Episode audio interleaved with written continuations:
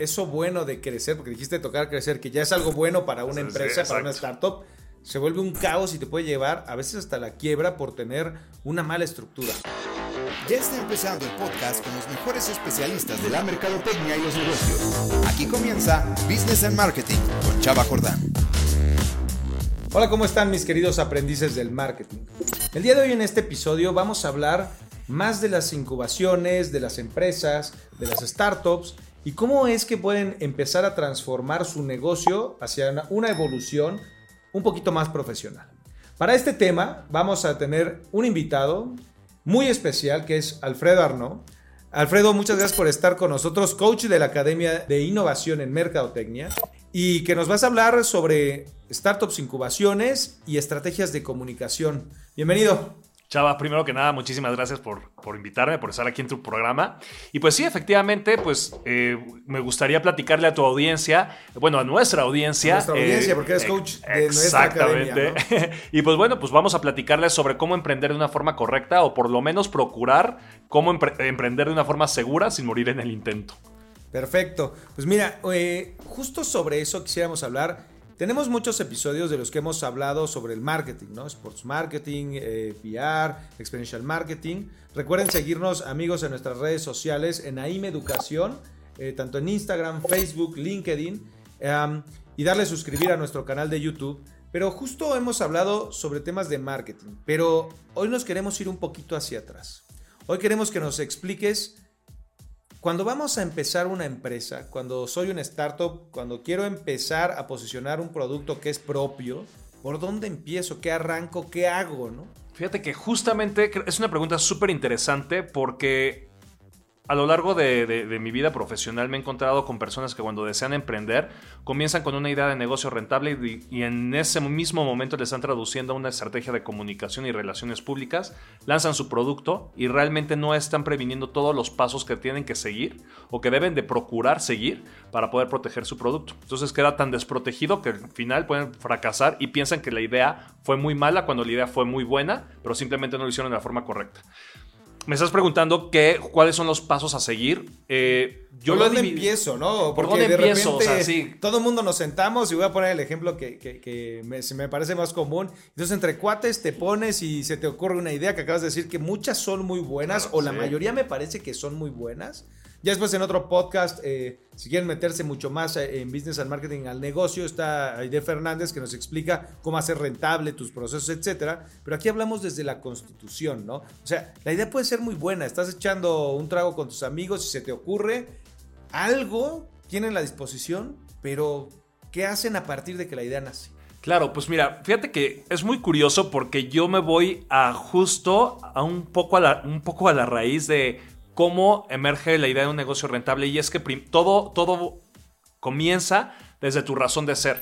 Porque es bien importante también señalar que muchas veces tú puedes creer que una idea es buena, pero no va contigo. Simplemente tú estás viendo un área de oportunidad y se vale. Pero simplemente si esa idea no va con lo que tú eres, eventualmente tú vas a desistir de esta idea porque te va a costar trabajo el, seguir emprendiendo con algo que no va contigo, ¿no? Entonces, primero existe un autoconocimiento o un autoanálisis para ver qué, cuál es tu razón de ser, cuáles son tus pasiones con tus habilidades, en qué eres bueno, y de ahí podemos extraer la, idea de un negocio rentable eh, que consiste en, o sea, que va vaya, que, hace sinergia con tu, con tu propia marca, con tu marca personal. Por eso la marca personal, que ahorita la voy a poner en, un, en, una parte, eh, es bien importante desarrollarla para que cuando surja la idea de tu negocio rentable, empieces a hacer el estudio de marketing correcto para ver si, y la validación, para ver si es funcionable tu idea en el mercado, si es que ya existe. Eh, ahí vemos la teoría de los océanos rojos o los océanos azules, para ver qué es lo que ya existe en el mercado, qué es lo que hace falta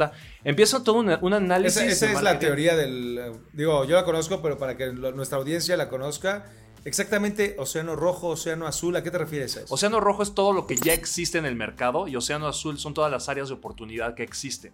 Entonces, cuando tú tienes una idea, por ejemplo, quiero poner una cafetería, pero pues hace cuenta, pues ya existen millones de cafeterías. Entonces, eso, eso, eso pertenece a los océanos rojos. Ya está saturado el mercado. Ya está saturado el mercado, pero todavía puede haber ciertas áreas de oportunidad o ciertos, cierto mercado que no ha sido cubierto y ahí pertenece a, los océanos azules, ¿no?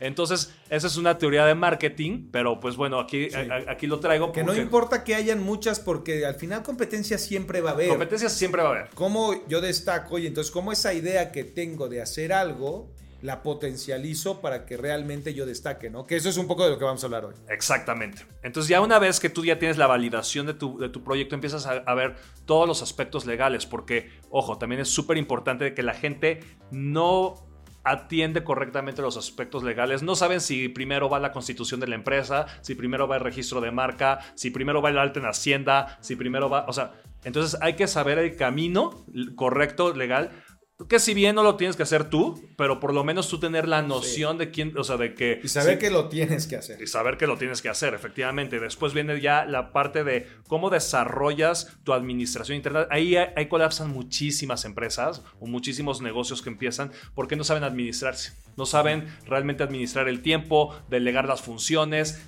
colapsan y fracasan. Y ojo, tienes que atender muchísimo esa parte. Entonces, ponerle atención a tu organización, a tu organigrama, a tu, a, tu manual de operaciones es fundamental, así como también los aspectos, eh, em, perdón, eh, los aspectos financieros, que son los que nos van a ayudar a realmente ver desde la inversión inicial y el tiempo necesario que lleva para poder tener una proyección financiera adecuada para poder empezar a recibir eh, las ganancias que tú deseas. Pues al final nadie está peleado con su cartera, ¿no? Quieres obtener un beneficio y ya de ahí nos vamos a un plan de comunicación y relaciones públicas, ya que tienes bien definido tu presupuesto para poder lanzarlo al mercado. Entonces, eh, lo hacemos de una forma correcta, con un presupuesto eh, a la medida. Y de ahí, pues ya nos vamos también a la prospección. Va muy ligado el plan de comunicación hacia tu cliente final, como hacia también eh, si quieres prospectar inversionistas o otro tipo de, de, bienes que te puedan ayudar a crecer tu negocio, ¿no? Sí, me vino a la mente, ahorita que comentabas, tengo por ahí eh, una sociedad con,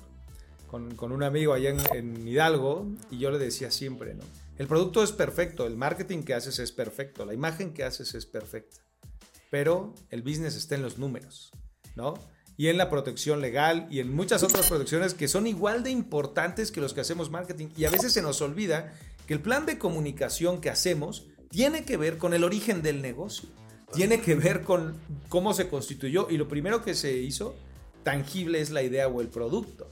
Entonces nosotros comunicamos lo que ya existe, no inventamos. Ese rollo de creamos necesidades en el marketing es tan subjetivo, ¿no? Eso, pues tendrías que ser Steve Jobs para poder crear una necesidad. o sea, digo, y no, y no, y no, y no se trata de que, pues no, no, o sea, digo, las podemos crear y no, y no es menospreciar nuestro, nuestro talento. Pero digo, tenemos que ser realistas de que para crear una necesidad eso es otro tema. es otro tema y entonces cuando empezamos como startup tenemos que olvidarnos un poquito de eso. No estoy tratando de decir que no puedan innovar, porque se puede innovar perfectamente.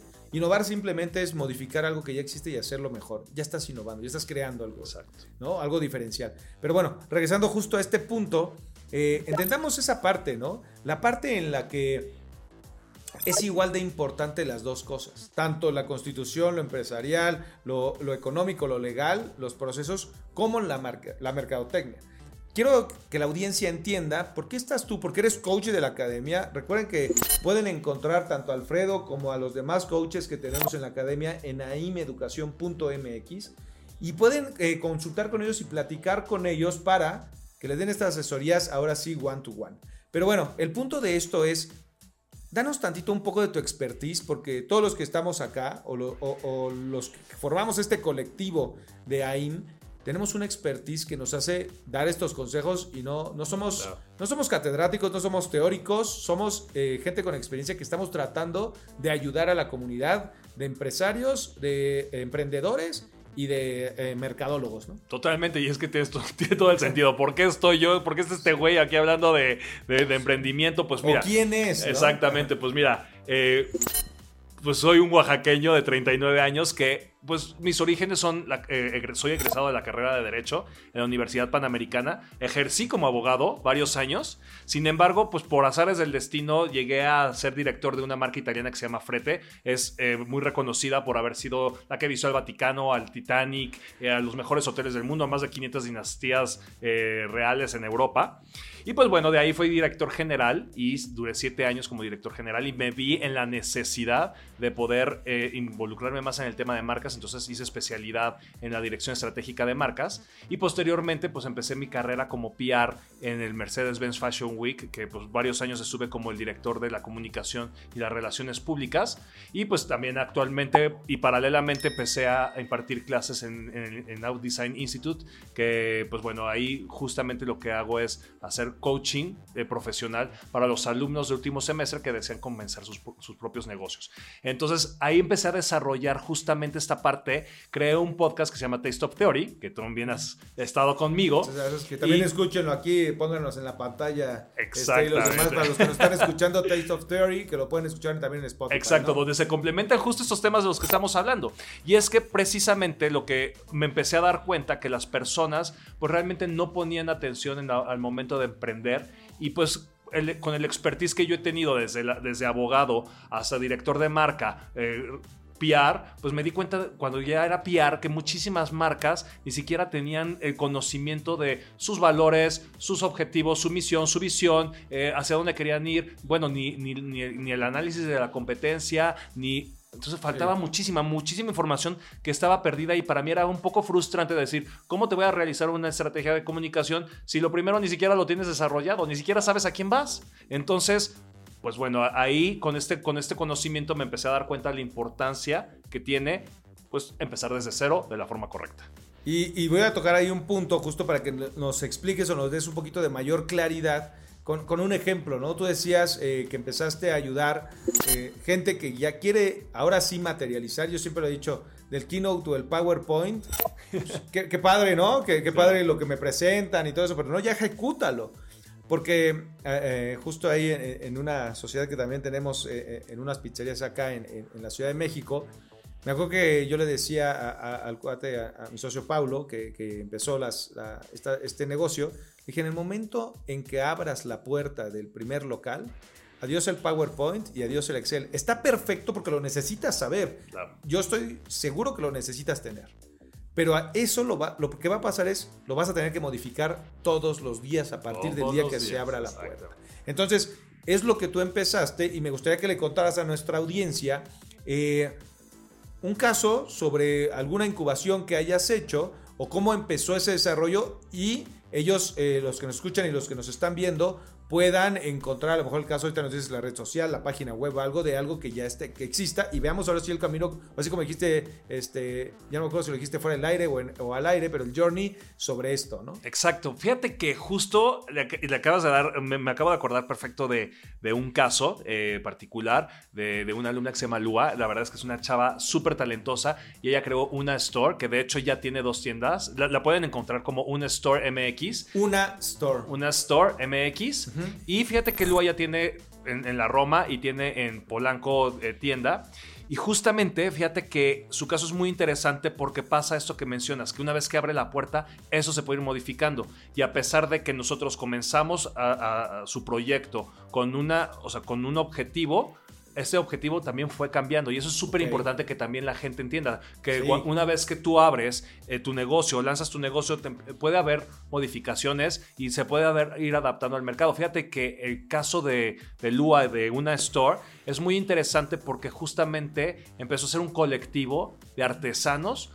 Para, ella estudió producción y diseño de modas y pues empezó a hacer su marca, eh, la empezamos a desarrollar en conjunto. A ver, obviamente la idea es de ella, todo compaginaba con su razón de ser, con su, o sea, con su, con su persona, con su marca personal. tú asesoras proyectos para que materialicen más, ¿no? les generas ideas a los demás. Sí, sí, o sea, a ver, les sí les puedo dar aportaciones, obviamente, pero aquí como un psicólogo de empresa, ¿no? O sea, tú tienes que responderte y tienes que irlo construyendo de acuerdo a ti, para que este proyecto salga de ti, ¿no?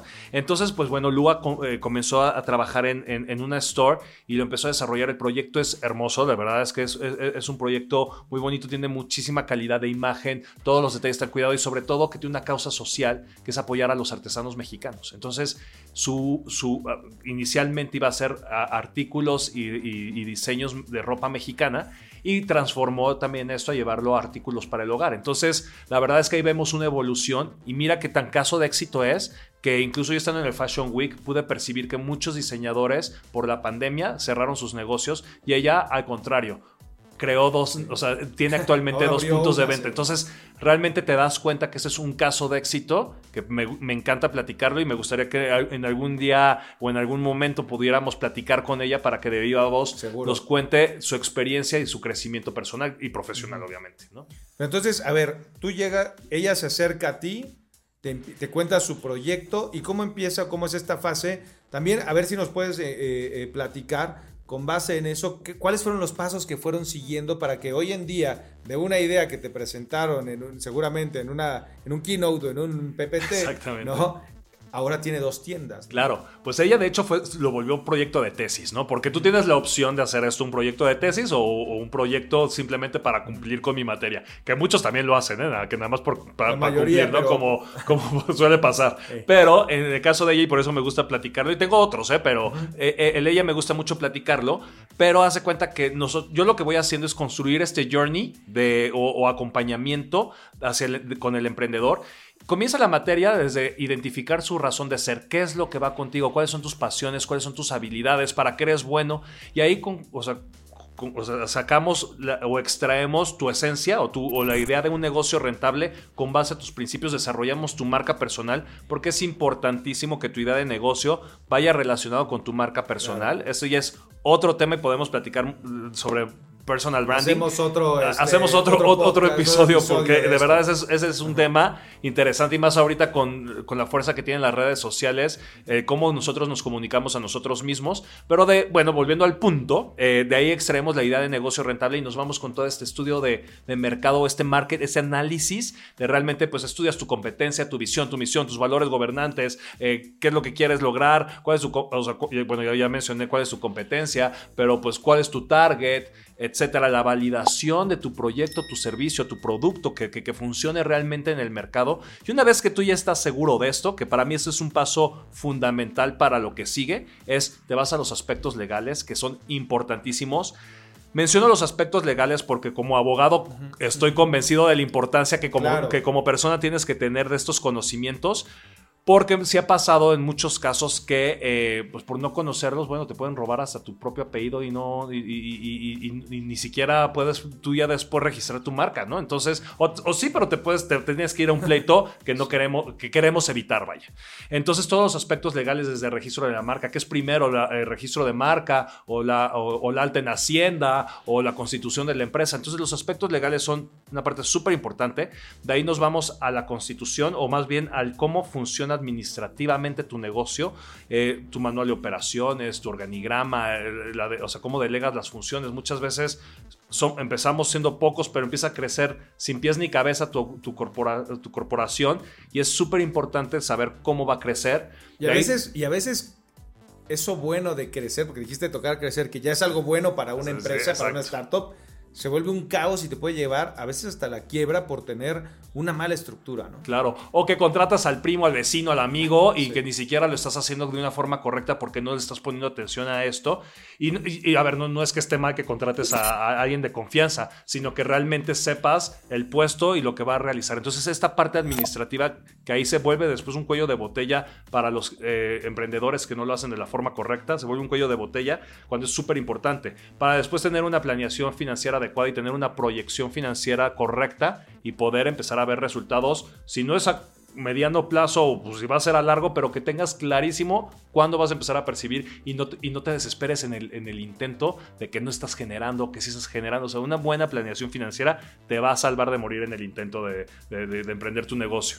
Por ahí tienes otro caso que, me has comentado en, alguna otra ocasión acerca de eh, una revista, ¿no? Cuéntanos sobre esto que es Fagasin, si no mal recuerdo, ya para un nicho muy específico, pero ¿cómo fue ese caso en realidad? Fíjate que justo ahorita que hablaba sobre forzar la naturaleza y sobre el caso de Fagazine, justamente, Fagazine es, es una revista de Diego Toledo, que también es un alumno, un exalumno mío que, que si bien ya tenía el proyecto de, una revista dirigida a la comunidad LGBT, él lo, potencializó eh, eh, en su, como su proyecto final en, el curso.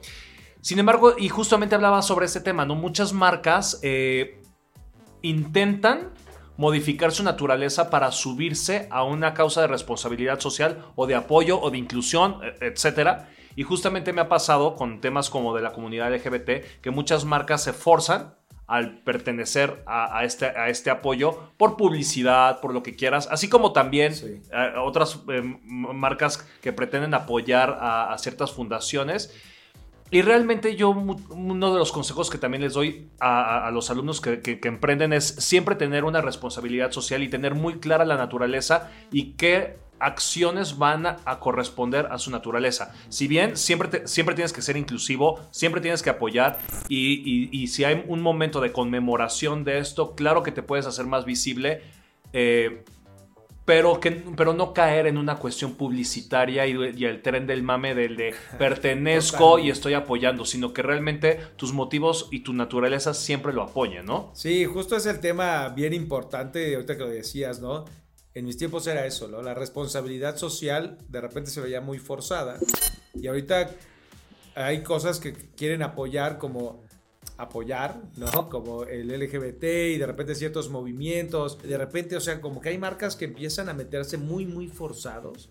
Y me parece que, a veces es una falta de respeto para estos movimientos o para este tipo de puntos donde es, algo tan natural como cualquier causa social o cualquier causa natural como la tala de árboles, reforestaciones, etcétera. Es la realidad. Y entonces a nivel marketing, pues tratas de incluirte y es como cuando llegas a una fiesta, ¿no? Y pues te quieres hacer el chistoso cuando no eres chistoso, ¿no? Exactamente. es que si vas a ser chistoso, ser chistoso todo el tiempo. Exactamente. Si eres simpático, pues simpático tienes que ser siempre. Y es que justamente, fíjate que eh, una vez eh, en una entrevista en CNN me entrevistaron y me, de hecho me nombraron latino triunfador por haber apoyado a más de 10 fundaciones cuando trabajaba en Frete y posterior también lo seguí, o sea, lo continué apoyando. Y es que justamente una de las razones que yo, que, lo que yo decía era, es que ya el apoyar o esta causa de responsabilidad social que tú das a las empresas o que todas las empresas tenemos que tener clarísima, ya no tiene que ser un valor agregado o un plus, tiene que ser una obligación que tienen que tener las empresas o las marcas para apoyar a nuestra sociedad. Entonces, creo que si bien, como mencionas, no es que sea algo de un momento, sino que sea algo permanente y que realmente la inclusión, el apoyo, tiene que ser hoy, en el mes que le corresponde, en el mes de octubre del cáncer de mama, en el mes de junio para el Pride, o sea, tiene que ser siempre.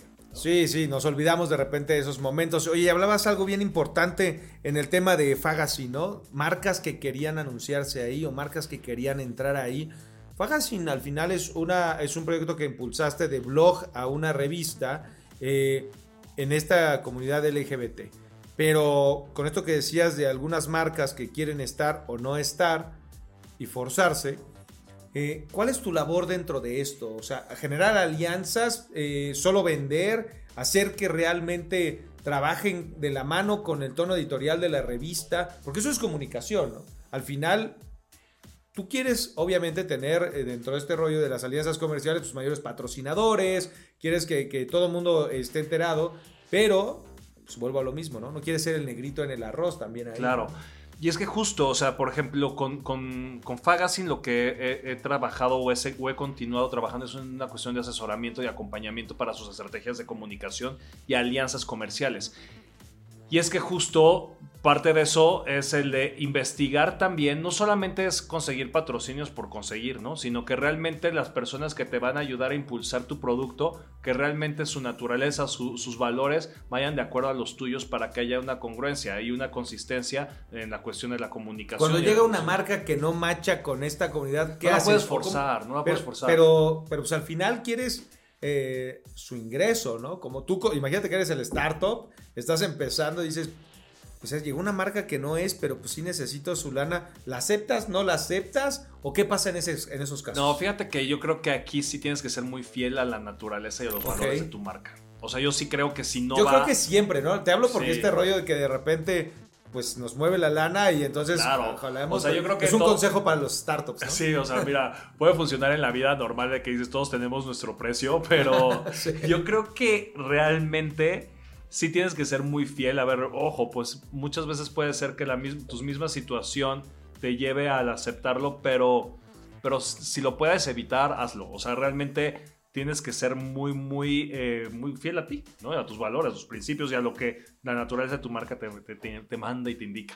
Oye, voy a, voy a leer unas preguntas que nos pasaron de la producción. La primera que nos mandan aquí eh, es, ¿qué es primero, el registro de marca o la constitución de la sociedad? Supongo que la constitución de la sociedad eh, legalmente o, del Sí, ante el notario, ¿no? Sí, claro. O- fíjate que es una pregunta súper interesante, pero siempre, yo, o sea, yo siempre le recomiendo a las personas que, que emprenden que lo primero que tienen que hacer es el registro de marca.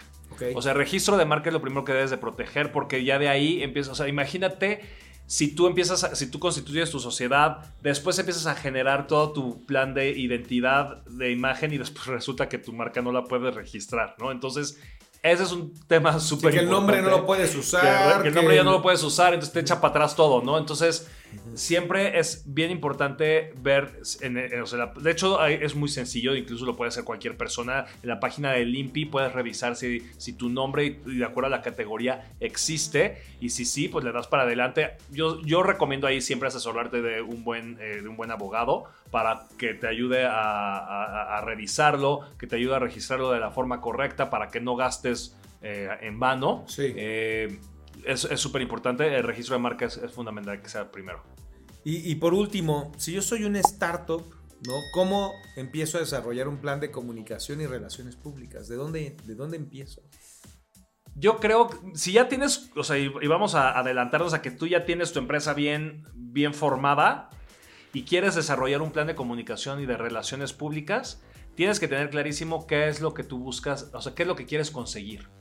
Eh, Objetivos claros. objetivos claros, ¿no? O sea, porque te voy a decir algo, hay gente que busca posicionamiento, hay gente, todos buscamos ventas, ¿no? O sea, al final, sí. pues todo lo que queremos es traducirlo en ventas y ojo, una, una estrategia de, de comunicación y relaciones públicas no te garantiza las ventas. Correcto. Y de marketing, lo hemos Y dicho de acá, ¿no? O sea, marketing, porque luego es como, es Sí. que no he vendido nada, no, espérate, pues es que yo no soy tu vendedor, yo no soy, yo no, yo yo yo estoy haciendo prospección de clientes, esa es otra área y ese es otro boleto, que ese es el último punto que porque menciono todo el mi- mundo se dé cuenta que soy el mejor, no te va a garantizar todas más la venta. ¿Qué tal que tu producto no está bien? Que la disponibilidad, o sea, hay muchas otras cosas alrededor de eso, ¿no? Totalmente. Entonces, yo creo que para tener como claro es qué es lo que quieres, si va a ser un relanzamiento de producto, si va a ser la ampliación de tu categoría, si va a ser tu posicionamiento de marca. O sea, tienes que tener clarísimo cuál es tu objetivo para empezar a trabajar en tu plan de comunicación y otra cosa que es muy importante es que tienes que conocer a tu tienes que conocer tu comunidad. De verdad, las personas muchas veces no conocen a sus consumidores, Sí, ¿no? no. Entonces hay que, hay que conocerlos para hablarles a ellos. Tú tienes que generar como marca comunidad para comenzar en un plan de comunicación a hablarles a ellos. Si tú no conoces a, a quién le estás vendiendo, híjole, va a ser, estás perdiendo oportunidad ahí. Oye, Alfred, pues muchas gracias por esta participación. Eh, recordamos a nuestro público que Alfred es parte de nuestros coaches de la Academia de Innovación en Mercadotecnia, hoy invitado de honor eh, aquí en Business and Marketing. Y pues cualquier cosa que quieran consultar con cualquiera de nuestros coaches, hoy con el coach VIP que tuvimos como Alfred Arnaud, recuerden en aimeducación.mx. Eh, pues no nos queda más que despedirnos. Eh, muchas gracias Muchísimas gracias, chava. Eh, y ya saben, recuerden ver todos nuestros episodios en nuestro canal de YouTube o bien en nuestro podcast. Yo soy Chava Jordán y esto fue Business and Marketing.